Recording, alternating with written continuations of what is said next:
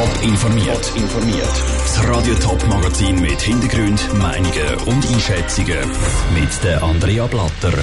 Die Gestaltungspläne der Winterthurer Stadthausstrasse kommen bei Passanten gut an. Uns, Bankenexperten und Banken erklären den unterschiedlichen Umgang mit Negativzinsen. Das sind zwei der Themen im Top informiert. Keine Autos, 30er-Zonen und kein Parkplatz mehr. So will die Stadt Winterthur die Stadthausstrasse umgestalten. Durch das soll sich der Verkehr beruhigen. Sandra Witzmer hat Winterthurerinnen und Winterthurer gefragt, wie das ankommt. Es sind temporäre Massnahmen, die die Stadt Winterthur ab nächsten Sommer umsetzen will. In Zukunft dürfen Privatpersonen nicht mehr durch die Stadthausstrasse fahren und der Tacho von der Bus und Taxi sollte nicht mehr mehr als 30 zeigen. Auf der Stadthausstrasse sind vor allem Fußgänger unterwegs, weil sie gerade neben der Flanierzone ist. Bei denen kommen die Pläne der Stadt gut an. Es gibt für mich persönlich gute Lebensqualität. Ich fahre Velo, ich laufe. Es spielt für mich keine Rolle wegen dem Auto. Ich finde das sehr eine gute Idee. Vor allem auch kommt man besser über die Straße und man fühlt sich auch ein bisschen sicherer.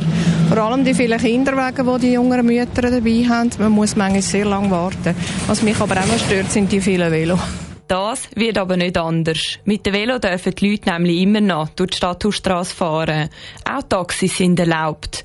Ein Taxifahrer, der die Menschen durch Winterthur chauffiert, ist mit den Ideen der Stadt einverstanden. Ich finde es gut, wenn man die Stadthausstrasse ein bisschen beruhigt. So wie es jetzt ist, so kann es nicht weitergehen. Auch unsere Standplätze auf der linken Seite sind eigentlich sehr ungeschickt weil zum Wegfahren ist es sehr problematisch. Das, weil es einfach immer viel Verkehr hat.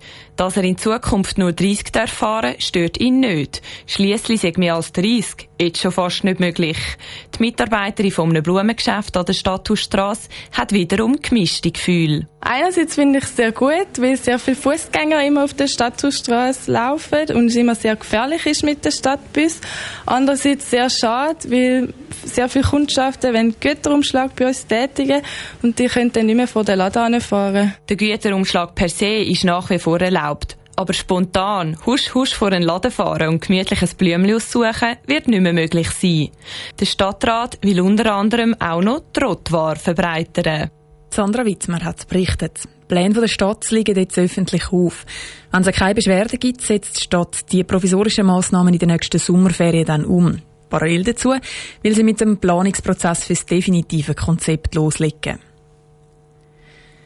Bei den eidgenössischen Wahlen im Oktober hat es für Schweizer Verhältnisse einen richtigen Erdrutsch gegeben. Die Grünliberalen und vor allem die Grünen haben stark zugelegt. Das hat auch Auswirkungen auf die Bundesratswahlen. Bis jetzt ist der Bundesrat nach der Zauberformel zusammengesetzt gewesen.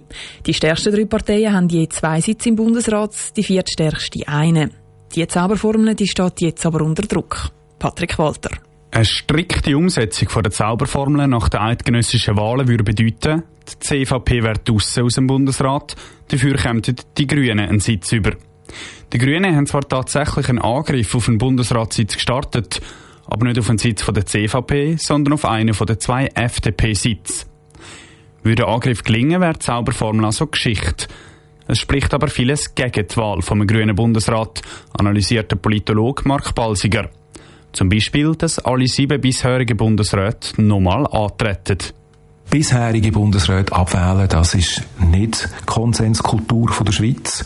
Und man weiß ja auch nicht, ob die Grünen ihres Höch in vier Jahren bestätigen. Also wenn es so einen Handorgeleffekt gibt, dann müssen wir ja die neue Figur in vier Jahren dann auch wieder aus dem Bundesrat raus tun. Und viele Parlamentarier können sich gut vorstellen, dass genau das passiert und die grünen Parteien bei den nächsten Wahlen wieder schwächer abschneiden. Entscheidend für die Wahl der Grünen im Bundesrat wäre unter anderem die CVP. Die CVP-Fraktion hat aber schon angekündigt, dass sie einen grünen Angriff auf die FDP nicht unterstützen will. Und auch von der FDP und der SVP können die Grünen nicht auf Unterstützung hoffen.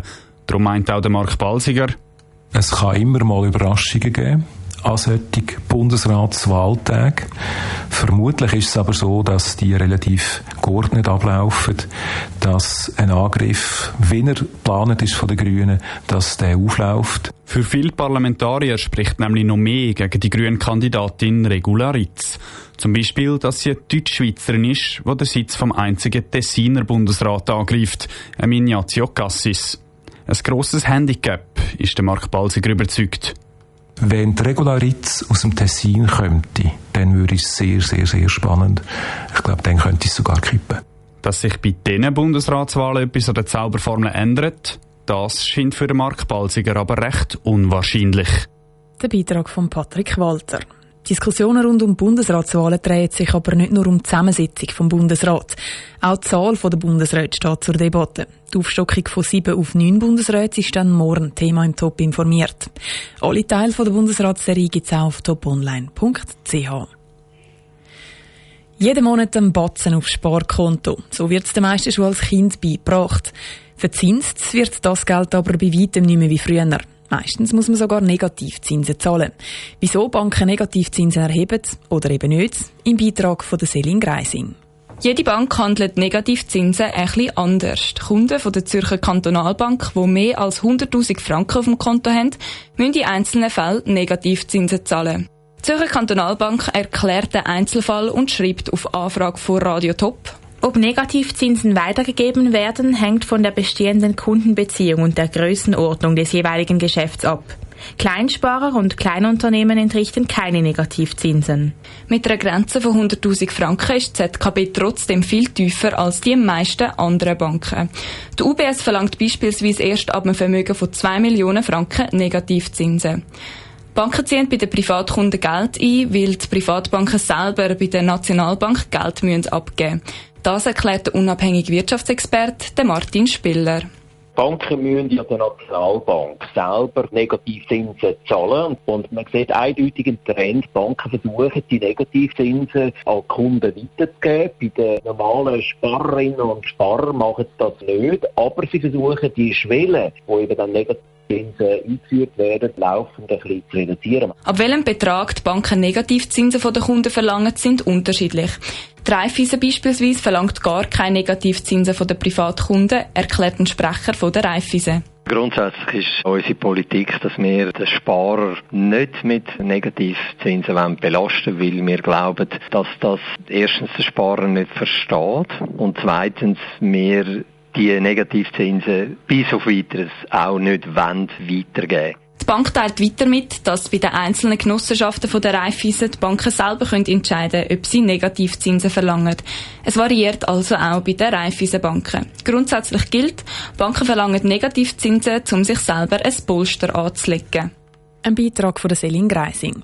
Wer diese Negativzinsen bei höheren Beträgen will umgehen, dem empfehlen Wirtschaftsexperten, das Vermögen einfach auf mehrere Banken zu verteilen. Top informiert, auch als Podcast. Mehr Informationen gibt's auf toponline.ch.